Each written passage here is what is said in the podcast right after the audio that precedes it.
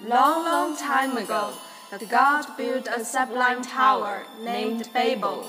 No one had ever approached that great tower, for its location could not be found until then.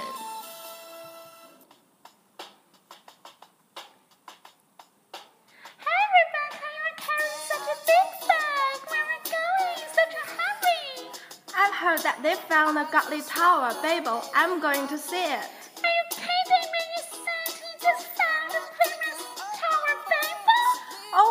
Serious. I'm going to fetch the ferry heading to Babel.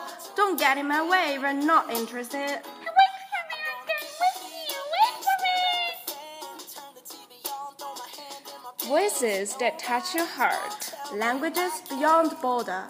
Welcome aboard. Our destination is Babel. Good evening, everyone. I'm Rebecca. I'm May. Welcome to Babel. Our first story is an awkward down story. And now I'm gonna take you into my high school awkward story. Like I said, I was very antisocial. We had dances, and I would probably skip every other dance. I'd probably go to one and not go to the next. This one dance in particular, I don't know what year of high school it was. Maybe it was like sophomore or junior year. I liked this girl, and I wanted to ask her to the dance. So I like wrote her a little jingle a CD and gave it to her, and asked her to go to the dance with me. She's like, yeah, I'd love to. So the week goes by, and the night of the dance comes. I pick up my date, we go to the dance, everything's going fine. We get there, and then it's time for us to actually dance. I don't know about you, but I'm a pretty good dancer. I can't say this with a straight face, so I started dancing with her. We are like doing our thing, and it's going well. Then about 30 seconds later, she like walks over there and like leaves me, and I'm like, what? I can't handle this. So I danced on over to her and backing up next to her. I'm like, hey, what's up? You left. She doesn't say anything. She kind of dances for a second and she goes back over there. I'm like, what the heck? I'm a good dancer. So I do my thing. Now we're back over here where we started, which makes no sense to me. But we're dancing. And no lie, it happens again. And I watch her go back, and at this point, I'm starting to take a hint. So I'm just dancing by myself. I know I look good, not really. And so I let her go that time, and I didn't see her for the rest of the dance. So the part of the story where it gets really awkward is the Monday following the dance at school. I remember it was lunchtime and I'm working through the cafeteria about to get my food, and I overheard this group of girls saying my name.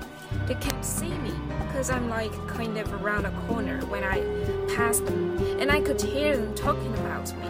And I will never forget one of the girls in the group was my date.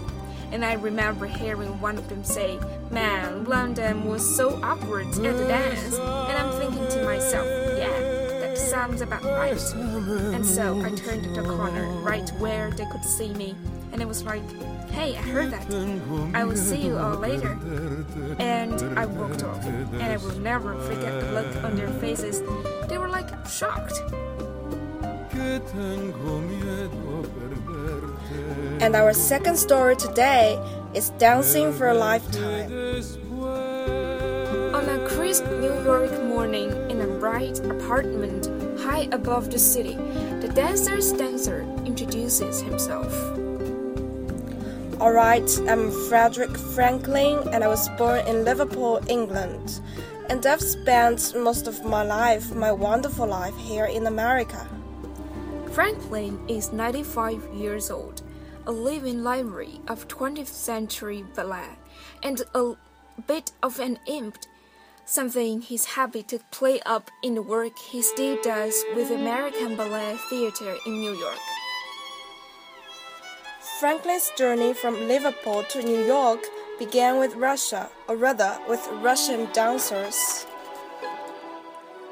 The famous ballets Russes came to his hometown in 1929.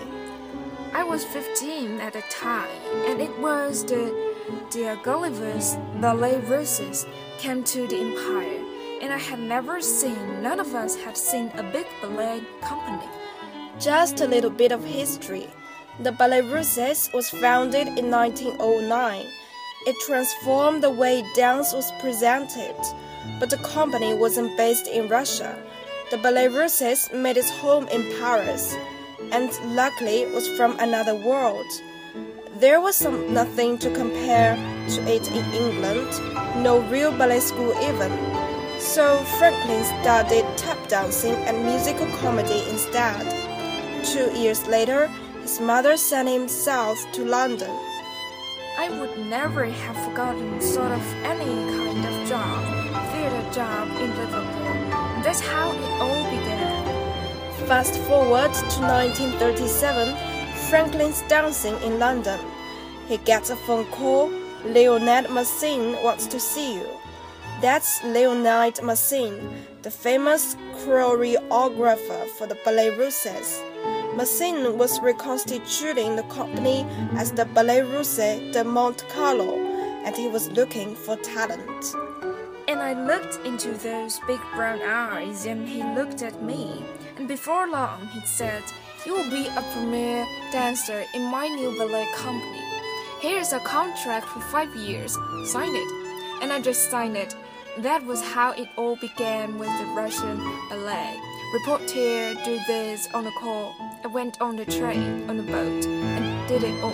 Got to Monte Carlo, and that's how it was. With the Ballet Russe de Monte Carlo, Franklin partnered Alexandra Danilova, the same dancer he'd seen in Liverpool years before. Dancing with her, that was something. In fact, their partnership lasted 20 years. And when you hear Frederic Franklin speak, you notice he's always talking about those starting points, the moments of new opportunity. And that was the beginning of it all. That's how all of that began, and that's how it all started. Maybe that's why Franklin has always felt so at home in America, a nation built on the promise of possibility. Franklin came here to dance and stayed. He's still performing now. But if you ask Franklin where it really all began, he won't tell you about New York or London. There won't be a story from Paris or Monte Carlo. He will go back to a performance he gave long ago, when he was eight years old, back home in Liverpool. After the performance, my mother and I walked through the theater, and we picked up a program and we looked and by my name someone had written, a born dancer, and that about sums read, and just wrote whomever it was. I know we had the program for so long, a born dancer. Maybe that's the whole story. So that's the end of our program. Thanks for listening. Thank you and see you next time. See you.